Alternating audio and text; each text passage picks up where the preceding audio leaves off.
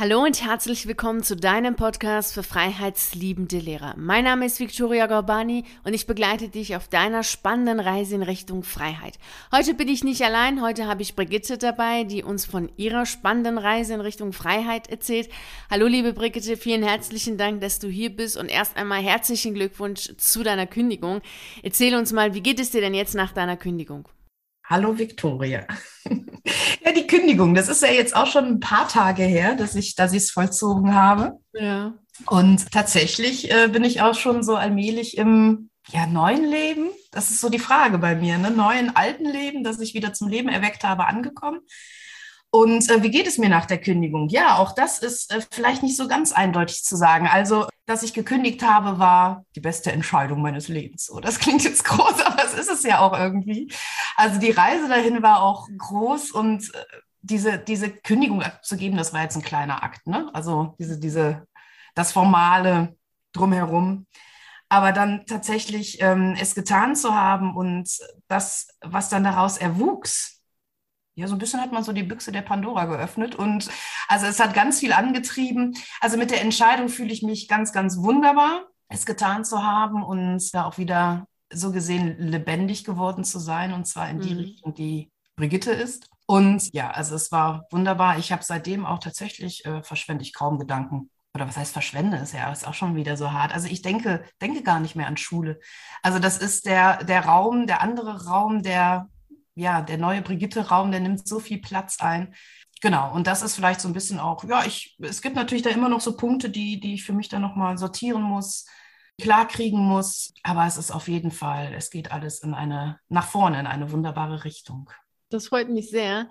Ja, das stimmt. Diese Zeit danach, die ist eine sehr magische Zeit. Einerseits sortiert man, Kenne ich auch noch aus meiner Zeit. Und auf der anderen Seite ist man schon im Neuen drin. Also es ist irgendwie so eine Zwischenstufe. So schon mit einigen Schritten im Neuen, aber so mit einigen Schritten vielleicht noch so sortierend. Nicht im Alten, aber sortierend. Ja, man war ja auch, als man noch drin war und schon ausgesprochen hatte, ich kündige jetzt, da war man ja auch schon mit so einem großen Schritt im neuen Leben, hatte ich immer so das Gefühl, mhm das ist mir ja auch tatsächlich körperlich so gegangen an der Schule, so wie ich so die Räume wahrgenommen habe. Also im Grunde war der Abschied da schon lange Zeit ja irgendwie schon vorher irgendwie auch vollzogen, weil er, weil er gedanklich vollzogen war. Mhm. Und ähm, ja, also von daher, ja, ich bin da raus.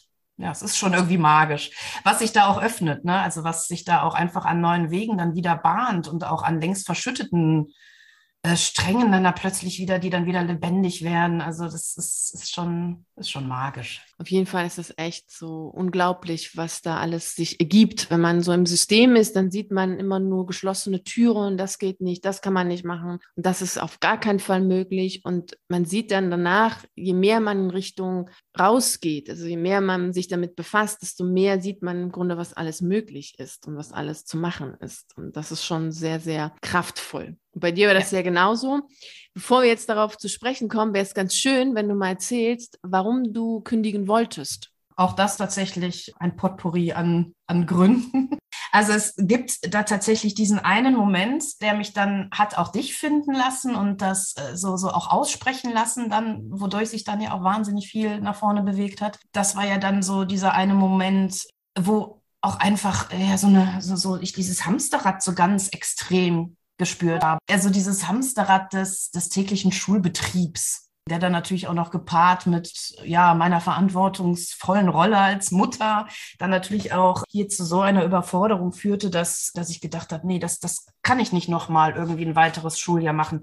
Also ich habe da tatsächlich an einer Stelle so einen Erschöpfungszustand gespürt, dass ich dachte, nee, also irgendwie musst du da jetzt mal was für dich tun.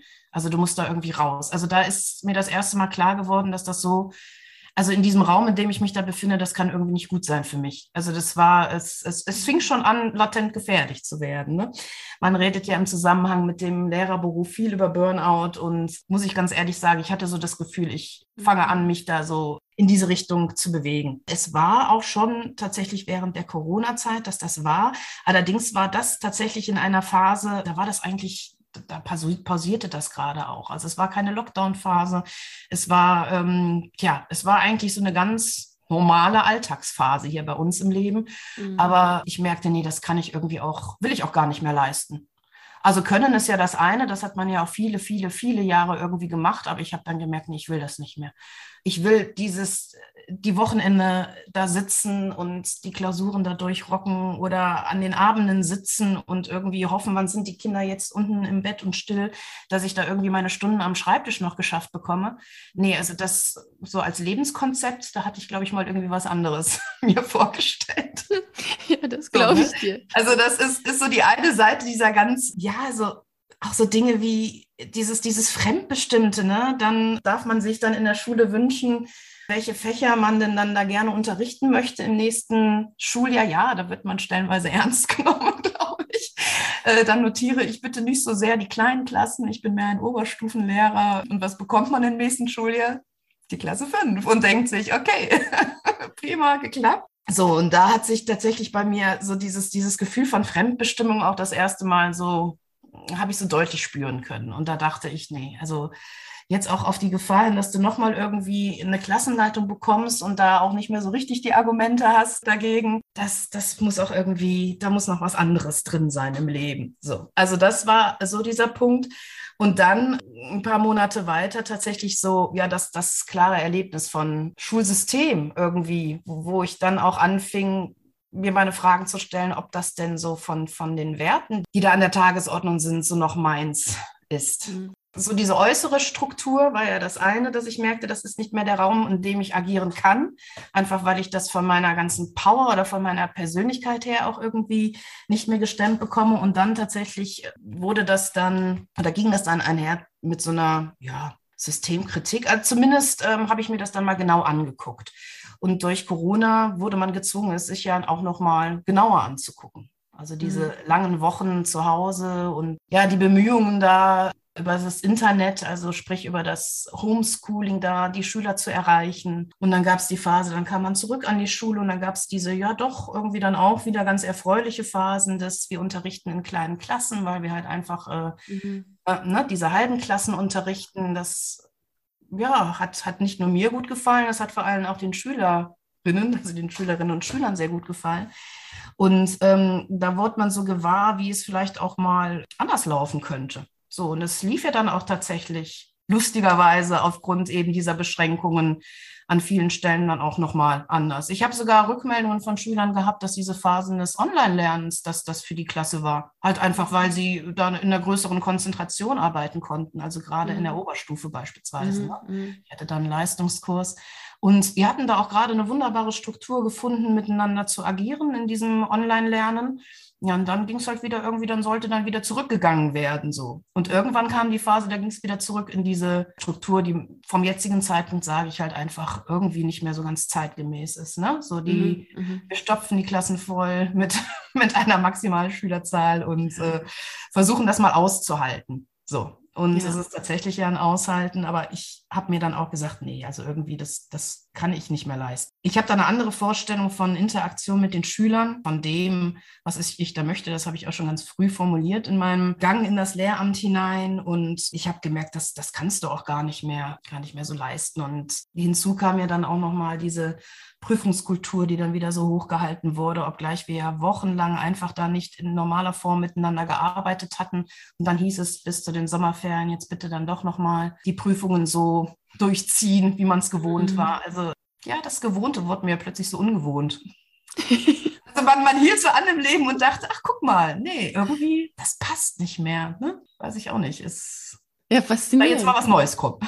ja, ja, du bist im Grunde genommen während dieser Zeit aus dem Schulsystem herausgewachsen, also noch deutlicher herausgewachsen, weil du die Möglichkeit hattest, so Freiraum zu haben. Also bis schon vorher hast du schon gesagt, irgendwie ist das nicht mehr so das Richtige, aber durch, durch diesen Stopp einfach mal, dass alles anders läuft, du rausgekommen bist und dann bei dir selber warst und an, alles anders gestaltet hast, auch schulisch anders gestaltet hast, hört sich das so an, als wenn du diesen Freiraum hattest, tatsächlich in deiner Größe zu wachsen. Und dann war das Schulsystem irgendwie zu klein oder irgendwie ungewohnt, ja. weil für dich einfach nicht mehr passend. Nicht mehr passend ist in meinem speziellen Fall jetzt auch, ja, auch das äh, hat natürlich jetzt hier auch unsere Zusammenarbeit gezeigt. Also diese intensive Phase auch der Reflexion, des Nachdenkens über das, wie ich denn da stehe und auch dieses Gewahrwerden, dass ich es einfach auch von meiner Kraft her nicht mehr kann.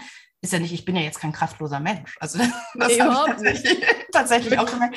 Aber ich habe halt einfach gemerkt, ähm, oder ich habe mich daran erinnert, dass ich, dass ich diesen, ja, diese Zweifel ja eigentlich auch schon früh oder schon immer eigentlich hatte, auch schon im mhm. Studium. Ne? Das höre ich ja dann auch so häufig in den Erfahrungsberichten, auch die ich gehört habe hier, dass das, dass das auch tatsächlich so ist, dass man ja, da vielleicht schon auch unbewusst noch nie so richtig im Reinen mit war. Ne? Ich weiß ja auch inhaltlich, fand ich immer klasse, so mhm. die Fächer, die ich, die ich da studiert habe, da wollte ich weiter, da wollte ich rein, da wollte ich alles wissen. Sobald es dann zu den schulpraktischen Studien oder zu der Schulpraxis ging, das fand ich, das fand ich eher öde, langweilig. Mhm. Ne? Ja, und dann äh, hat man sich doch entschieden fürs Referendariat. Obgleich ich dann da saß und dachte, ach, Nee, also, ne? also im Grunde habe ich jetzt an dieser Stelle auch, auch durch diesen Einbruch Corona, durch dieses ne, auf sich zurückgeworfen werden, ja auch irgendwie da wirklich nochmal das formuliert, was ich damals eigentlich schon mit Eintritt in, ins Referendariat, meine ersten Tage an der Schule formuliert hatte. Und das finde ich ganz erstaunlich. So, also das auf den Punkt. Also im Grunde. Ähm, wow. Ja. das ist, das ist ja. erstaunlich, ja. Genau. Und ja, von daher ist es tatsächlich so, diese, dieser Prozess der Kündigung, so ein wieder, wieder irgendwie so ein Zurückgehen. Also ich habe es als mich wiederfinden viel mehr jetzt verstanden als, als irgendwie, ja, schon natürlich was ablegen, aber so ein, so ein etwas wiederfinden. Mich wiederfinden quasi. Ja, genau. Wieder genau. Spüren, so. mm, genau, richtig. Also im Grunde wieder zurück zu dir selbst zu dem, was, was ich mir mal als Wert erarbeitet, klingt es auch wieder so. Nee, aber einfach so auch, auch im Laufe des Studiums. Ich habe da auch sehr intensiv studiert. Ja, das, das, was ich da für mich gefunden, zurechtgelegt hatte, genau. Also da bin ich wieder hin zurück. Kannst du uns denn erzählen, wie denn dein Weg von dem Wunsch, kündigen zu wollen, bis zu der Umsetzung war? Du hattest ja da mal dieses Bild generiert von dieser Bergbesteigung, ne? Das ist, ja. das ist dein Bild gewesen. Und das habe ich auch, ja, so, so in der Rückschau war es das auch, ne? Man braucht immer mal wieder so diese Phasen auch der, äh, des Zu sich kommens an irgendeinem, auf irgendeiner Alm. Da lässt man sich's mal gut gehen, dann hält man mal ein, dann überlegt man mal, guckt vielleicht auch noch mal nach oben, was, was ist da jetzt noch, was steht da jetzt noch bevor, wo muss man da jetzt noch hin?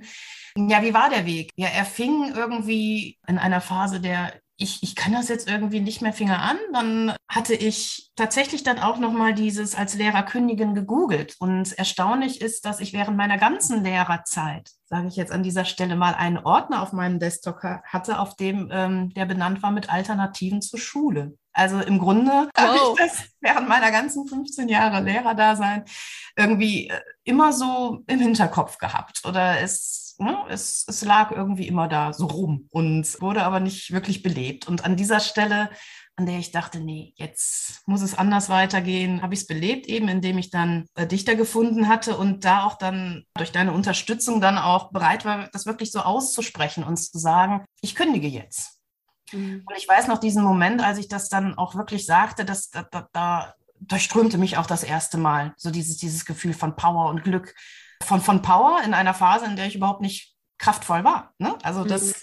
das war dann schon ganz famos. Ich habe mir die Familie gepackt, die richtige Musik im Wohnzimmer angemacht und bin mit denen durch die Gegend getanzt und habe da tatsächlich auch wieder mich so gespürt und gedacht, okay, das, das schaffst du jetzt, das kriegst du jetzt hin und habe mir dann ja auch einen Termin gesetzt. Ne? Also für mich war klar, ich mache kein mhm. weiteres Schuljahr. Ich schließe das jetzt in diesem Schuljahr ab. Dann habe ich mich auf den Weg gemacht und ja, und dann war das dann halt doch nicht so. Ne? Also ich bin jetzt nicht den Mount Everest da ohne Sauerstoffmaske und in einem Zug nach oben, sondern es gab immer wieder diese Phasen der Einkehr. Mhm.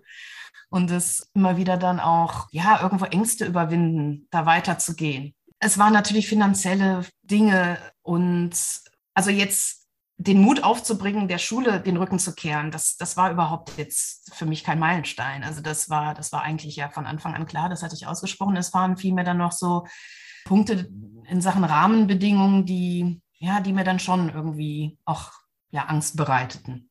Mhm. Jetzt bin ich Mutter von zwei Kindern und wohne in einer Stadt, in der die Mieten nicht gerade niedrig sind und da natürlich auch eine Verantwortung.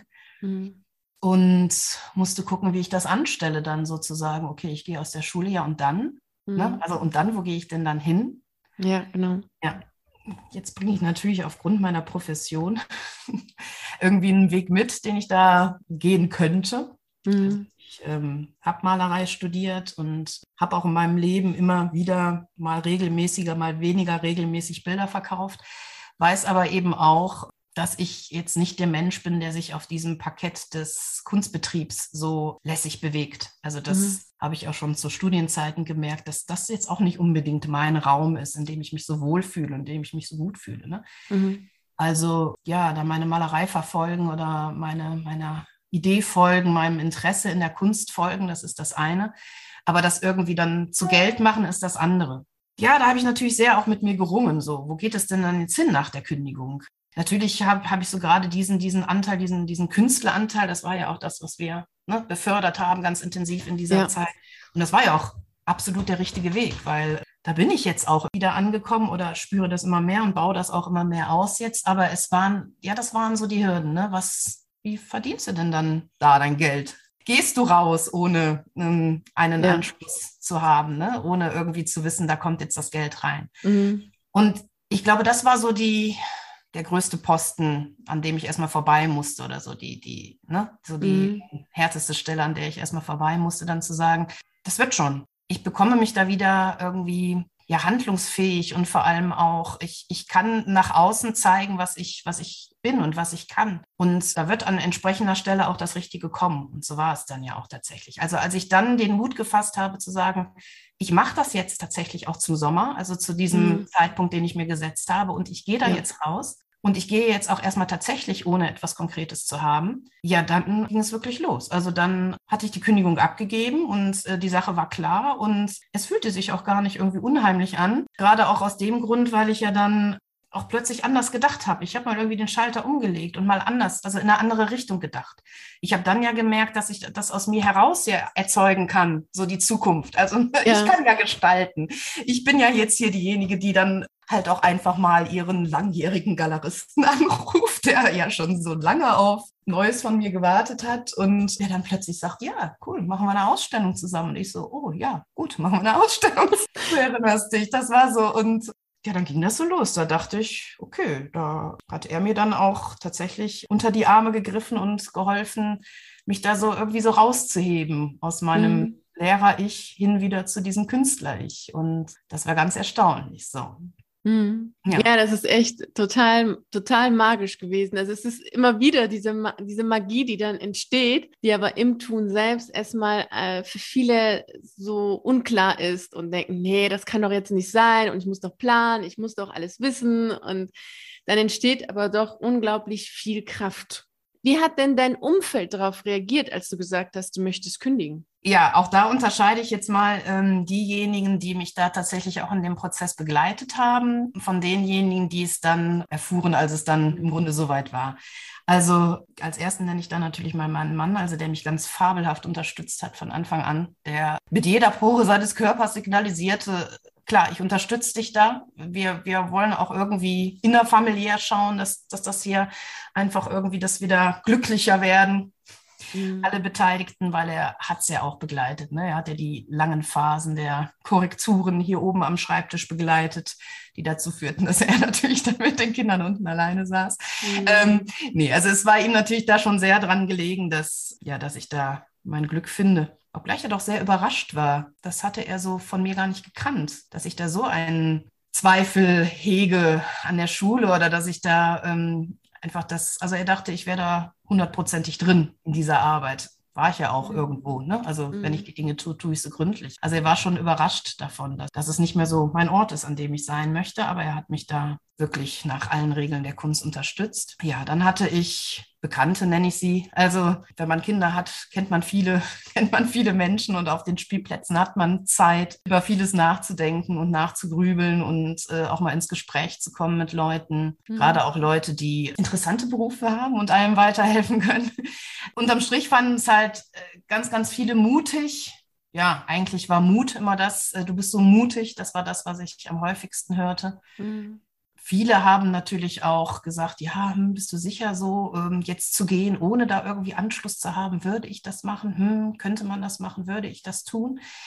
Aber tatsächlich habe ich gemerkt, dass dieses, dieses Zweifeln, das, ja, wie soll man sagen, oder so diese, diese Angst, die da ausgedrückt wurde, das war eigentlich gar nicht mehr so meine. Also ich habe durch dieses, als es dann formuliert wurde, habe ich gemerkt, habe ich tatsächlich viel mehr meinen Mut tatsächlich auf dieser Seite gespürt mhm. und gedacht, nee, äh, lustig jetzt, nee, du, du ziehst da nicht mit. Also irgendwie scheint das dann aber auch gut zu sein, wenn du eben merkst, nee, es macht mir jetzt keine Angst. Ich kann da jetzt tatsächlich diesen Weg gehen, ohne, ohne da zu wissen, wohin er geht. Weil irgendwie, du hast ja jetzt gesagt, du willst da raus. Und das, das Gefühl ist irgendwie stärker als, als die Angst. Also so dieses, ne? Mhm. Genau, also das waren so die Leute, die, mit denen ich da so ins Gespräch kam. Ja, und dann gab es dann natürlich auch die Kollegen.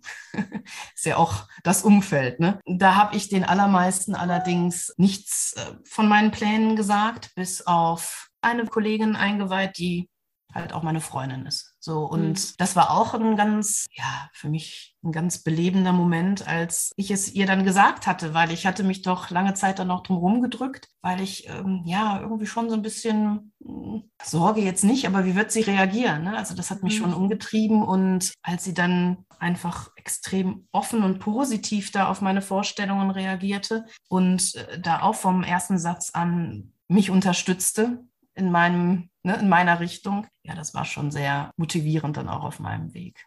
Mhm. Ja, mhm. also von daher, da hatte ich mich aber tatsächlich auch entschieden, ne, mit ihr redest du drüber. Das ist diejenige, die du da dann auch, die in der Schule sitzt und die dir dann auch irgendwie Stütze sein kann, oder ne? Mhm. Das ist, das ja. sollte aber auch die einzige im, im Kontext der Schule sein, die du einweist. Und ansonsten sagst du es wirklich erst, wenn es wenn ich es auch schwarz auf weiß habe. Also wenn, wenn ich das in der Tasche habe und wenn ich mich da entschieden habe, es wirklich auch zu tun. Mhm, ja, mhm. das war mir wichtig, weil ich wollte mhm. da auch, soll man sagen, so diese, die Einflussnahme von außen da auch möglichst klein halten. Mhm. Oder dieses sich erklären müssen.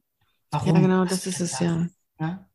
Genau, das wollte ich möglichst klein halten. Mhm. Ja, das ist ja, das kann ich gut nachvollziehen, ja. man ist ja sehr mit sich selber beschäftigt und versucht ja selber in sich sehr vieles zu sortieren und hat ja seine eigenen Ängste und Sorgen und Gedanken und dann kommen noch immer sonst die Kollegen dazu und fragen und das kann, kann natürlich auch belastend sein in so einer Situation. Dann ist es ganz gut, erstmal abzuwarten, bis wirklich das Ganze klar ist, wann und sogar wirklich abgegeben ist. Und ja. wie hat denn deine Schulleitung darauf reagiert, als du dann gesagt hast, so, ich kündige, das ist hier mein Antrag? Also auch da hörte ich tatsächlich wieder diesen Satz, oh, das ist aber mutig, das ist aber, äh, ich weiß gar nicht, hat er gesagt, haben Sie sich das gut überlegt? Nee, das hat er gar nicht gesagt. Ne? Also das, das wäre ja dann auch so eine spontane Reaktion, die kam. Ich glaube, er hat in dem Moment tatsächlich das, das einfach auch verstanden, soweit er da noch unterstützen konnte. Also es kam tatsächlich ja sehr kurz auf knapp, muss ich sagen, weil ich hatte mir mit diesem letztendlichen Abgeben, also hatte ich ja eben schon gesagt, so diese, diese Phase des traue ich mich da jetzt raus zum Sommer, obgleich ich noch keinen Anschluss habe. Bis ich die, an diesem Punkt war, wo ich sagte, ja, ich tue es jetzt. Äh, da rückten die Sommerferien aber auch immer näher. Und ja, es tat mir schon fast natürlich auch irgendwie leid für die Schulleitung, dass da jetzt, äh, mhm. dass ich mhm. mit so einem Klops komme und dass da natürlich jetzt noch vieles geregelt werden muss. Aber ne, das hat, das war alles vollkommen in Ordnung. Und ich fühlte mich so stark in diesem Moment auch irgendwie. Es war für mich kein, kein Angstgespräch, ganz im Gegenteil. Also es war ein so, jetzt, jetzt aber, jetzt schließe ich das ab und spüre auch mal, wie es dann so ist, dann da wieder rauszugehen aus diesem ja. Gespräch und aus diesem Büro und nachdem die Bombe geplatzt ist, dann da auch wieder mhm. auf die Schüler zuzugehen. Ne? Was mir wichtig war, warte ich dann natürlich auch darum, dass das, dass da auch erstmal das Kollegium das noch nicht erfährt, sondern erst zu einem Zeitpunkt, wenn ich es meinem LK gesagt hatte weil ich hatte mich äh, bewusst noch für einen LK entschieden in diesem, in diesem Schuljahr. Die wollte ich unbedingt noch unterrichten. Ja, und dann kam natürlich die Phase und da dachte ich, okay, die führst du jetzt nicht mehr durchs Abitur. Und da war es mir dann irgendwie wichtig, zunächst einmal mit den Schülern zu sprechen, mit den Schülerinnen zu sprechen, bevor es die Kollegen wissen, weil man weiß ja, ne, geht ja dann doch irgendwie hinten rum, macht es ja. ja dann Runde. Und ja, gerade das fand ich dann, ich hatte mich bewusst entschieden, da LK-Lehrerin zu werden. Und dann mache ich da den Rückzieher.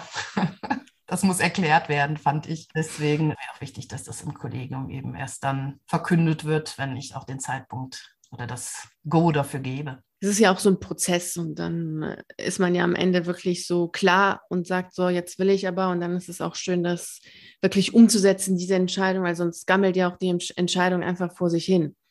Und somit war das auch so für dich so ganz klar, so ich will jetzt, so es ist klar, ich mache das und dann war das Gespräch und die Entschlossenheit, und super, super kraftvoll natürlich. Du hast jetzt schon ein paar Sachen angedeutet. Es ist natürlich immer noch mal sehr interessant zu hören, was du jetzt nach der Kündigung machst. Vielleicht magst du da noch mal erzählen. Ja, was mache ich eigentlich?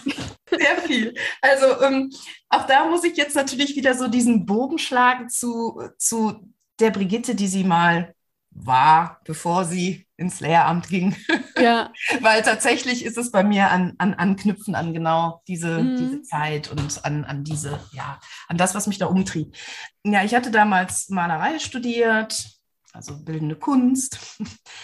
Und ja, habe da natürlich auch, äh, was ich ja eigentlich auch schon in der Kindheit erfahren durfte, so dieses, diese Kraft der, ja, der kulturellen Bildung. Ja, mhm. also was so die Auseinandersetzung mit Kunst, äh, was das, was das mit einem Menschen macht oder machen kann. Gerade wenn man irgendwie auch erfährt, ja, ich bin jetzt vielleicht nicht so der Mensch der Zahlen, sondern er bringt da auch vielleicht so eine gewisse Sensibilität mit, die da irgendwie auch so seinen Ort braucht in der Welt und kann da aber auch äh, gestalten und Positives und Gutes gestalten. Und mhm das war dann ja meine Erfahrung, die ich ganz intensiv da in meiner Studienzeit gemacht hatte. Dieser Horizont, der sich bei mir weitete, war ja un unendlich. Es hätte ja immer weitergehen können. Genau. Und da hatte ich mir dann mit Eintritt eben dann noch ins, ins Lehrersein ja auch irgendwie gesagt, du möchtest, ja, du möchtest da, ach Gott, was hatte ich da für einen Satz gefunden? Du möchtest Weltenwände verrücken. Das war natürlich jetzt ein hehres An Anliegen, also ein hehres Ziel. Und da habe ich auch relativ schnell gemerkt, dass das in Systemschule irgendwie nicht so, nicht so clever funktioniert. Also da kann man sich äh, noch so verbiegen und über die Jahre hinweg und dann, ähm, ja, dann ist man halt doch derjenige, der dann irgendwie die Noten gibt und der dann da wieder irgendwie einen Riegel vorschiebt vor dieser mhm. freien Entfaltung. Und das war mir wichtig, dass ich da jetzt ne, mit diesem, ich kehre wirklich diesem Raum Schule den Rücken und gehe in die Sonne, also gehe quasi so in die andere Richtung, mehr in dieses Meins, was, was ich eigentlich bin.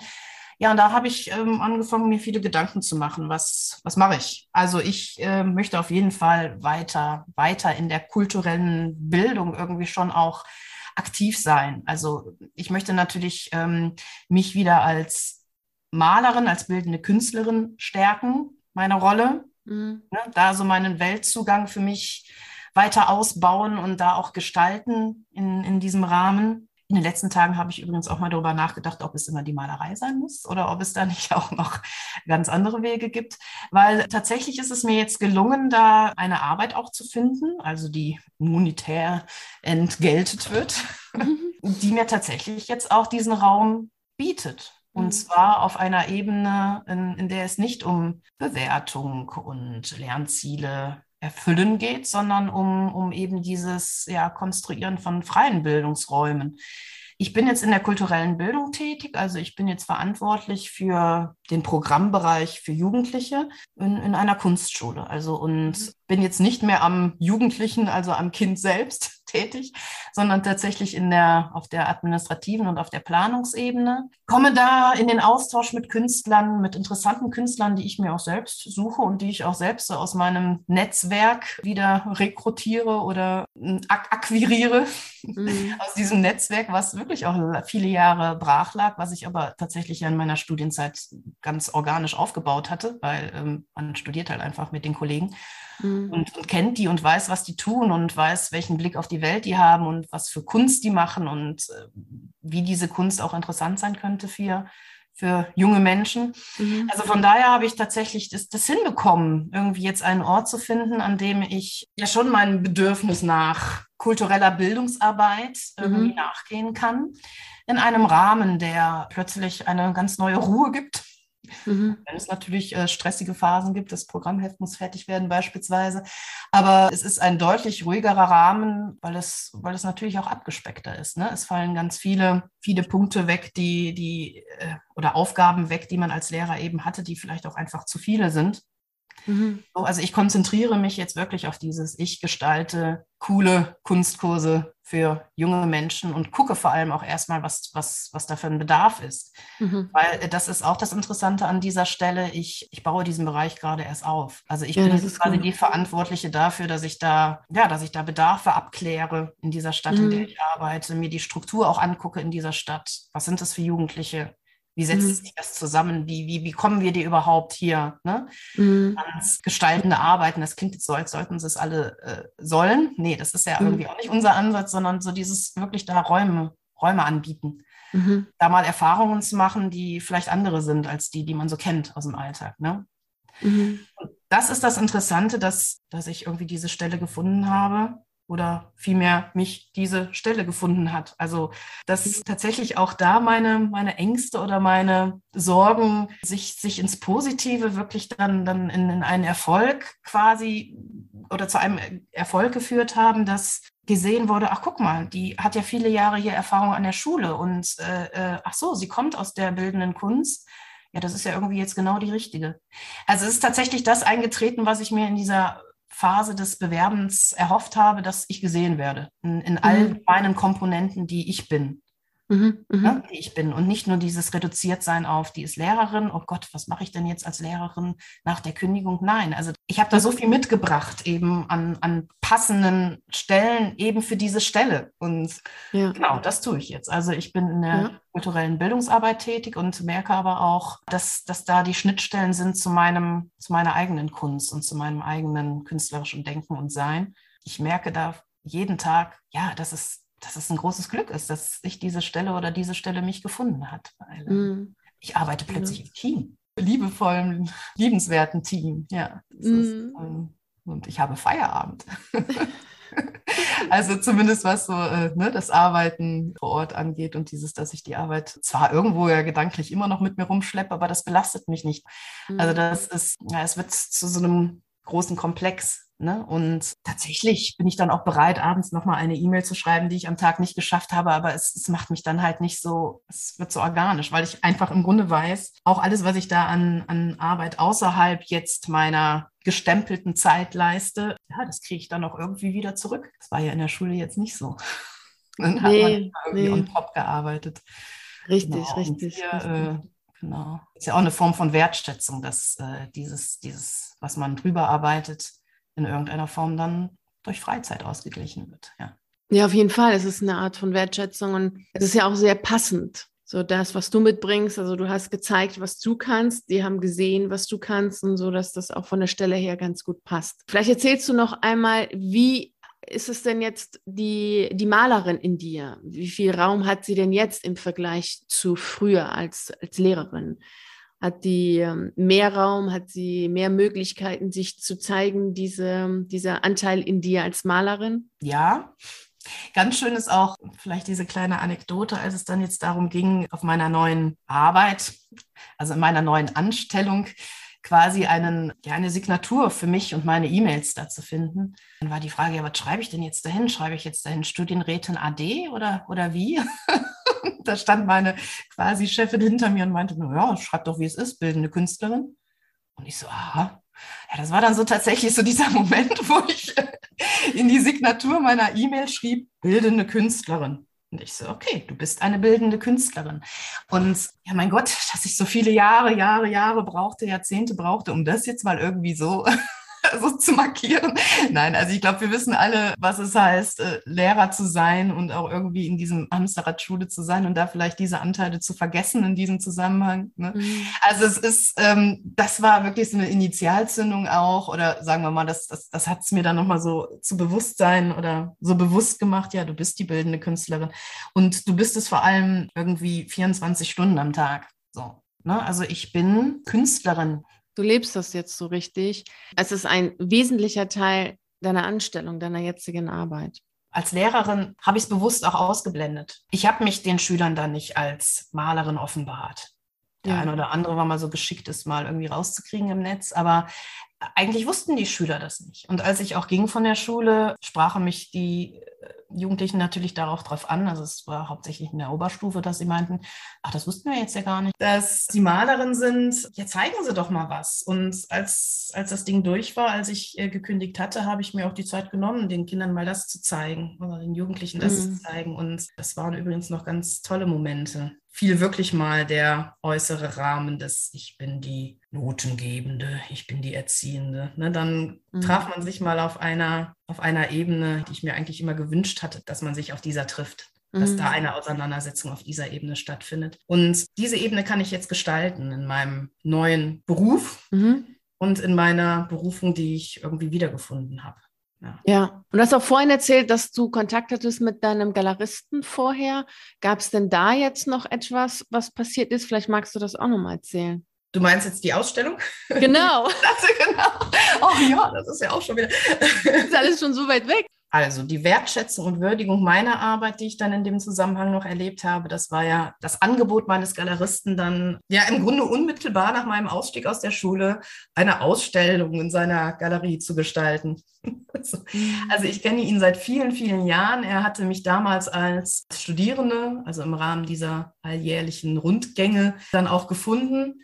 Und äh, seitdem arbeite ich im Grunde mit ihm zusammen. Und dann hat er das ganz schnell auf die Beine gestellt und tatsächlich wenige Wochen nachdem ich dann rausgegangen bin aus diesem Gebäude Schule, bin ich dann in die Galerie und habe meine Bilder gezeigt. Mhm. Habe mich da natürlich dann auch nochmal als die Malerin präsentieren können. Ja, es ist echt faszinierend, was sich alles getan hat. Das ist, also das kriegt man gar nicht in so einer Podcast-Folge hin, wirklich alle Bereiche und alle Veränderungen aufzuzeigen und das ist aber schon enorm. Schon allein das wird schon deutlich, was du alles so innerhalb dieser Zeit gemacht hast, umgesetzt hast, entschieden hast und in die Wege geleitet hast. Das ist schon echt enorm. Wie hat dir denn jetzt das Mentoring geholfen, dort zu sein, wo du jetzt bist? Da wird das Bild jetzt wieder rund, wenn ich davon spreche, dass ich natürlich viele, viele Jahre auf meinem Desktop den Ordner hatte mit Alternative zur Schule, ihn aber irgendwie ja nicht so richtig öffnen konnte über all die Jahre. Ähm, also das heißt, dass die Arbeit mit dir, ja, in einem Jahr haben wir es ja im Grunde Grunde hinbekommen, sage ich jetzt, oder ähm, habe ich es realisieren können, dass vom ersten Aussprechen meines Wunsches, ich kündige, bis hin zur Abgabe der Kündigung und dieses Rein dann in dieses Neue, in das neue Leben. Ja, es hat diesen Prozess ja augenscheinlich enorm beschleunigt. Also du hast das in einem Jahr geschafft, was wir, was ich in 15 Jahren irgendwie nicht so recht äh, schaffen wollte, aus welchen Gründen auch immer. Ne? Man mhm. ist natürlich da auch sehr eingewickelt da so in seinen Prozessen und ja, also das ist äh, Du hast mir immer wieder an entscheidender Stelle die richtigen Gedanken mit auf den Weg gegeben, mich da auch sehr intensiv so in mich hineingeführt. Denn das sei an der Stelle nochmal zu sagen, also was ja an ganz vielen Stellen bei dir, ja, bei dir niedergeschrieben ist oder was du auch immer wieder sagst, ist so dieses, es ist eine innere Reise, dieser Kündigungsprozess. Und das mhm. war es bei mir. Also absolut. Ne? Ich bin in der Lage, eine Kündigung zu formulieren, die hatte ich auch schon lange auf dem Schreibtisch liegen. Aber es dann auch wirklich zu tun und wirklich dann von diesem Sprungturm da oben runter zu springen und zu merken, wie, wie toll, wie belebend, wie frei sich das anfühlt, da muss man erstmal hinkommen. Und da hast du, ja, aufgrund deiner eigenen Erfahrungen, deiner Arbeit natürlich jetzt auch schon seit langer Zeit mit, mit den Leuten, die es in gleicher Weise getan haben oder immer noch tun, hat dir halt einfach, ja, du hast die richtigen Werkzeuge dafür gehabt oder die richtigen Fragen an der richtigen Stelle, die auch gemerkt, nee, Brigitte, komm, wir gehen jetzt nochmal einen Schritt zurück, guck dir das nochmal an mach es nicht zu schnell, nimm dir da nochmal Zeit. Du bist noch nicht so weit, vielleicht auch an dieser Stelle zu sagen, das, das hat mir enorm geholfen. Also da von außen jemanden an der Hand zu haben. Also es war, ja, du warst irgendwie immer irgendwie auch für mich präsent, auch, auch wenn du nicht, wenn wir nicht ne, uns mhm. hier über äh, Bildtelefonie getroffen haben oder geschrieben haben, sondern deine Podcasts, die habe ich verschlungen, kann man das sagen, bei einem Hörmedium. Also die habe ich da habe ich tatsächlich die, gerade auch die Erfahrungsberichte von, von anderen Kolleginnen haben mir enorm geholfen, mich da zu sortieren, Dinge zu benennen, die mir gar nicht so, die, die gar nicht mir so über die Lippen kamen, die ich gar nicht so mhm. benennen konnte. Also für mich da auch Worte zu finden, dann natürlich auch da nochmal aus anderer Perspektive hinzugucken. Ja, also das hat mir schon sehr geholfen. Finde ich sehr, sehr schön. Es freut mich sehr, dich jetzt auch so zu erleben in einer Situation oder in einem Empfinden, wo du wirklich so bei dir bist, wo du jetzt auch nach vorne schaust und diese Freiheit, dieses freie Denken, diese Freiräume, die du dir so sehr gewünscht hast, jetzt auch hast und sie tatsächlich so mit deinem Dasein immer mehr füllst. Das ist sehr, sehr schön. Ja, weil ich gemerkt habe, dass, dass es das doch ist. Also, dass ich das doch bin. Also, dass ich das doch ja. mehr oder eigentlich bin als das, was ich so die letzten, letzten Lehrerjahre war. Und auch mein Mann sagt plötzlich, huch. ne? Und ja. ähm, was war der letzten noch? Ach, guck mal, und du hast dir immer wieder gesagt, ach, das, ne, mein, mein Netzwerken da, meine, meine alte Künstler, mein altes Künstlernetzwerk, das ist, das ist verschüttet, da komme ich nicht mehr ran. Und er so, ja, schau mal, es macht einmal Klick und schon belebt sich alles wieder und schon, ja, ist, ist man da im Austausch und mhm. ist man da im Kontakt. Und deswegen auch tatsächlich, also es passiert einfach so viel in eine positive Richtung, äh, dass ich das, was war, das spielt für mich mehr keine Rolle. Also es ist, mhm. ich denke nicht mehr dran zurück. Ich, ich genieße das, das Positive und freue mich auch, dass sich tatsächlich das, ähm, das bewahrheitet hat, was auch du so oft schreibst und sagst, äh, hab die Mut, da wirklich rauszugehen und, und dich dem zu öffnen und die Dinge kommen und die kommen und die kommen. Und es ist, ich komme schon gar nicht mehr klar, vor so viel es kommt. Also das, ist, das muss man ja auch, da fragt man sich auch, wohin denn jetzt? also es ist, es ist, ja, es ist, die kommen wirklich, die Dinge. Das ist, hätte ich so nicht gedacht, weil man wirklich ja dann so irgendwie in seinem, seinem, seinem Muster, in seinem Tun, in seinem Mustertun, in seiner Routine da so drin ist, dass man, dass man es nicht sieht. Man mhm. sieht es nicht und man muss da raus. Ich ja. hatte dann auch so ein sehr schönes Bild, ist mir jetzt gekommen, weil bei uns war es so, wenn man von dem Schulhof in der Schule in Richtung Lehrerzimmer ging, das war so ein Flur, der ähm, wurde immer dunkler von Mal zu Mal, bis man an die Tür des Lehrerzimmers stieß. Also man, ne, man lief erstmal so bei den Schulhof, der große, weite Schulhof und in Richtung mhm. Lehrerzimmer wurde es immer dunkler. Ich habe es tatsächlich dann so an meinen letzten Tagen, dann ist mir das auch so klar geworden, dass, okay, ich gehe jetzt diesen Weg andersrum. Ne? Ich gehe mhm. jetzt aus dieser dunklen Lehrerzimmerecke, gehe ich irgendwie raus so ins Licht. Ja. Das, ja, das ist ein sehr, sehr schönes Bild. Ne? Ja. ja, das ist ein sehr schönes Bild. Das passt auch jetzt zu der nächsten Frage. Was möchtest du denn jetzt allen, die zuhören, mitgeben? Ja, da gäbe es natürlich ganz vieles. was ich sagen könnte. Ich habe mich jetzt dazu entschieden, hier das anhand einer kleinen traditionellen spanischen Parabel deutlich zu machen, was an Mut ich mitgeben möchte. Mhm. Und zwar heißt sie, wie der Elefant die Freiheit fand. Und es geht um einen kleinen Jungen, also es ist ein Bilderbuch. Es geht um einen kleinen Jungen, der, der gerne in den Zirkus geht, weil er dieses Zirkusleben so faszinierend findet. Und vor allem die großen, starken, kraftvollen Elefanten, die ja da in der Manege so Wunderbares leisten, was er ganz faszinierend findet.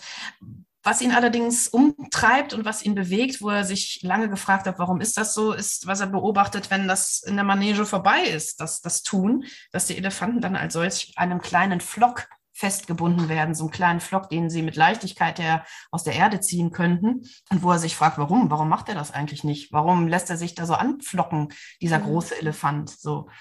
Und dann bekommt er dann irgendwann eine Antwort drauf. Und da würde ich jetzt gerne an der Stelle einmal vorlesen, was hier steht. Mhm. Viele Jahre später lernte ich eines Abends einen sehr weisen Mann kennen, der lange durch Indien gereist war und mir half, die Antwort zu finden. Ne? Also warum lässt er sich anflocken? Der Zirkuselefant war schon von klein auf, und zwar von ganz klein auf, an einen Pflock gekettet gewesen. Ich erinnere mich daran, dass ich die Augen schloss und mir den gerade zur Welt gekommenen Elefanten an seinem Pflock vorstellte. Ein kleiner Mini-Elefant. Ich stellte mir vor, wie er Tag für Tag an der Kette zog und zerrte und versuchte, sich loszumachen. Mhm. Ich sah ihn fast vor mir, wie er jede Nacht von der Anstrengung erschöpft einschlief und sich vornahm, es am nächsten Morgen gleich wieder zu probieren. Doch es nützte alles nichts. Der Flock saß zu fest für so ein junges Tier, obwohl es ein Elefant war. Bis eines Tages, dem traurigsten Tag in seinem kurzen Leben, der kleine Elefant es schließlich hinnahm, dass er sich nicht befreien konnte und sich in sein Schicksal fügte. Auf einmal verstand ich, warum dieser große, mächtige Elefant, wie ich ihn aus der Zirkusmanege kannte, angekettet blieb. Er war fest davon überzeugt, dass er sich niemals von seinem Flock würde befreien können. Dem armen Tier hatte sich sein Scheitern fest ins Elefantenhirn eingeprägt und nie, niemals wieder hatte es seine Kraft unter Beweis gestellt. Manchmal träumte ich nachts, dass ich zu dem angeketteten Elefanten gehe und ihm ins Ohr flüstere, weißt du was, wir sind uns ähnlich. Du glaubst wie ich, dass du manches nicht kannst, weil du es vor langer Zeit einmal ausprobiert und nicht geschafft hast. Aber mach dir klar, dass das eine Ewigkeit her ist und du heute viel größer und stärker bist als damals. Wenn du dich wirklich befreien willst, bin ich sicher, dass es auch klappt.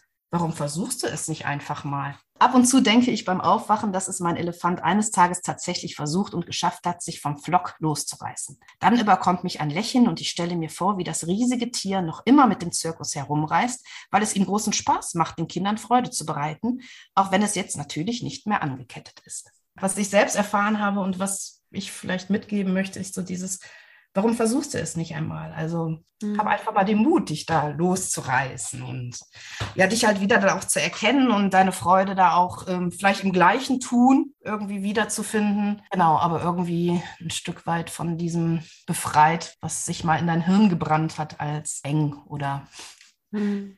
Begrenztheit. Genau. Ja, genau, dieses geht nicht oder das kann man nicht machen oder ich kann das nicht. Finde ich sehr, sehr schön. Vielen Dank für diese Geschichte und vielen herzlichen Dank, dass du hier warst. Ich bin sehr, sehr gespannt auf all das, was noch passieren wird. Ich auch. Geht was an. Ja, genau. Entdecken wir es. Ja. ja. Hier endet unsere heutige Reise in Richtung Freiheit. Nun bist du an der Reihe, es anzupacken und deine Entdeckungsreise zu starten. Ich wünsche dir natürlich wie immer dabei viel Freude und Erfolg und wenn ich dich dabei unterstützen soll, weißt du, wo du mich findest. Ich freue mich sehr auf das Gespräch mit dir im virtuellen Café. Vielen herzlichen Dank, dass du bei der heutigen Reise in Richtung Freiheit dabei warst. Und natürlich freue ich mich riesig drauf, dich auch nächste Woche Montag um 6 Uhr wieder hier zu treffen und mit dir zusammen die nächste spannende Reise in Richtung Freiheit anzutreten. Und bis dahin freue ich mich natürlich riesig darauf, dich auf einen der YouTube-Videos zu sehen oder auf einen der zahlreichen Artikel auf meiner Seite zu lesen. Ich wünsche dir einen wunderschönen Tag und nicht vergessen, mach dein Leben zu einer atemberaubenden Reise. Ciao.